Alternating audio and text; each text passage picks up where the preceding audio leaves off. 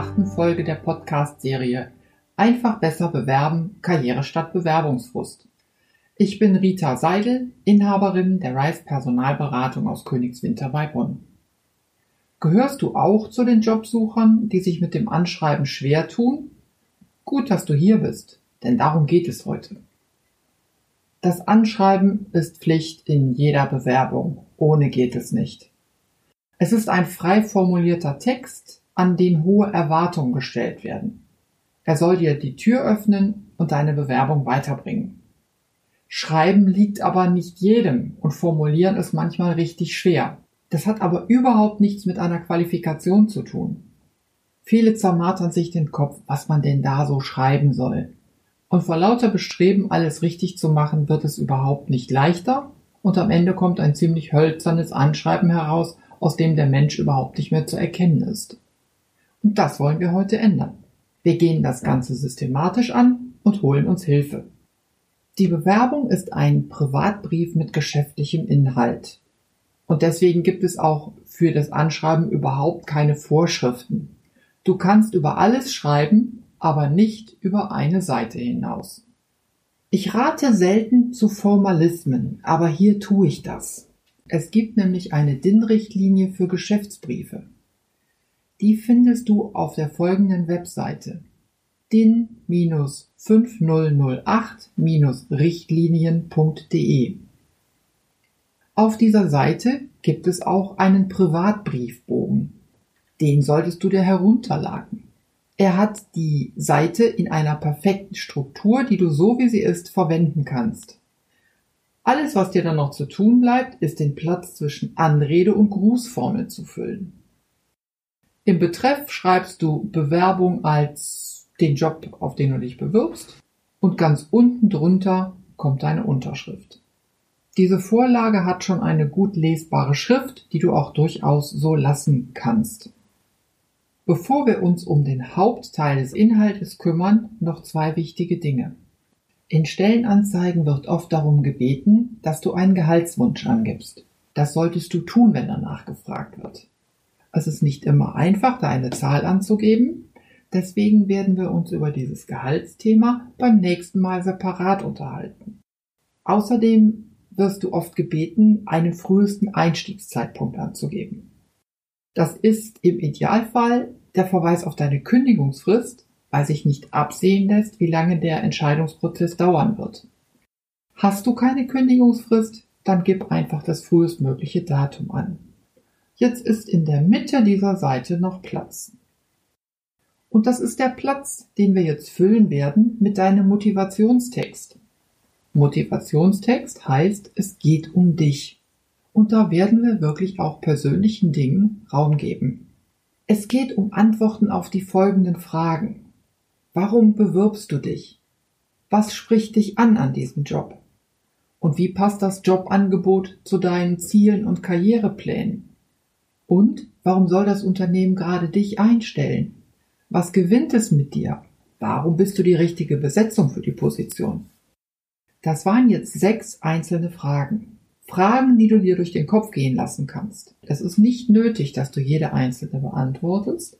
Wenn du daraus zwei oder drei sinnvolle Sätze formulieren kannst, dann hast du das Herz deines Anschreibens geschrieben. Ich möchte dir gerne noch ein paar Tipps mit auf den Weg geben, wie du den Text interessant gestaltest. Der Begriff Motivationsschreiben ist etwas anderes als ein sachliches Schreiben. Da darf durchaus ein bisschen Begeisterung rausgucken. Warum du Lust auf den Job hast, kannst du hier durchaus schreiben. Das ist aber etwas völlig anderes, als die richtigen Kompetenzen mitzubringen. Den Müll runterbringen kann schließlich jeder. Es wäre schon etwas Besonderes, wenn du das gerne machst. Das mit der Begeisterung meine ich übrigens sehr ernst. Es geht nicht darum, Fakten aus dem Lebenslauf zu wiederholen. Das ist etwas völlig anderes. Aber zwei bis drei Sätze über deine Begeisterung sind klasse. In Stellenausschreibungen wird oft gefordert, dass du persönliche Skills mitbringst. Sowas wie Teamfähigkeit oder Kommunikationsstärke. Mein Tipp ist, geh darauf gar nicht ein. Denn bei diesen Skills haben deine Zeugnisse viel mehr Wumms als Aussagen, die du über dich selbst machst. Übrigens, Kennst du irgendjemanden, der sich selbst als nicht teamfähig oder kommunikationsstark beschreibt? Wenn du auf solche Dinge eingehst, hat das überhaupt keinen differenzierenden Charakter. Das bringt dich nicht nach vorne. Die Perspektive des Textes, den du hier schreibst, die ist nicht unwichtig. Formuliere ihn als Blick in die Zukunft. Was dich an deinem aktuellen Job stört oder warum du gerade ohne Arbeit bist, das braucht hier nicht rein. Du kannst auch ruhig Ich-Sätze verwenden, da spricht nichts gegen, schließlich geht es ja um dich. Aber es geht auch anders, als jeden Satz mit Ich anzufangen. In Folge 5 dieses Podcasts hatte ich dich schon auf einen wichtigen Punkt hingewiesen. Es gibt den sogenannten Parser, ein Stück Software und gleichzeitig die erste Hürde, die deine Bewerbung nehmen muss. Diese Hürde nimmst du, indem du zentrale Schlüsselbegriffe aus der Stellenanzeige im Text aufgreifst. Das sind ganz charakteristische Begriffe für die ausgeschriebene Stelle und du findest sie in der Aufgabenbeschreibung und den Anforderungen. Such sie heraus und verwende sie im Text, das bringt deine Bewerbung weiter. Einen sehr angenehmen Effekt erzeugst du, indem du Offensichtliches weglässt. Das überrascht viele, aber probier es einfach mal aus. Viele beginnen ihr Anschreiben damit, wo sie das Angebot gefunden haben, der Jobtitel wird wiederholt, das ist alles nicht nötig ist es offensichtlich.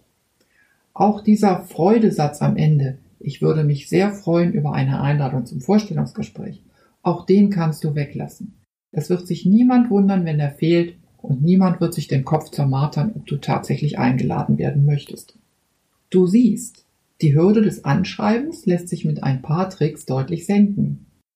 Plötzlich ist es gar nicht mehr so schwer, die eigene Motivation auszuformulieren. Also, wenn du das nächste Mal ein Anschreiben formulierst, dann stell dir die Fragen. Warum willst du den Job? Was kannst du dem Unternehmen bieten? Warum soll es dich einstellen? Diese Antworten interessieren Personalentscheider. Wenn du dir das klar machst, dann ist das Formulieren schon viel einfacher. Alles andere ist formales Beiwerk, das du leicht hinbekommst. Und ist das einmal geschafft, trägt das deine Bewerbung locker über die Hürden des Auswahlprozesses. Heute sind wir ganz beiläufig auf das Gehaltsthema gestoßen. Das wird beim nächsten Mal im Mittelpunkt stehen. Siehst du jetzt klarer? Weißt du, wie du die Hürde des Anschreibens nehmen kannst? Für heute soll es das gewesen sein. Wenn du dazu Fragen hast, dann schreib mich einfach an. Meine E-Mail-Adresse ist nachgefragt.jobsuche.blogs oder du nutzt das Kontaktformular auf meiner Homepage rise-personalberatung.com. Für heute bedanke ich mich für dein Interesse.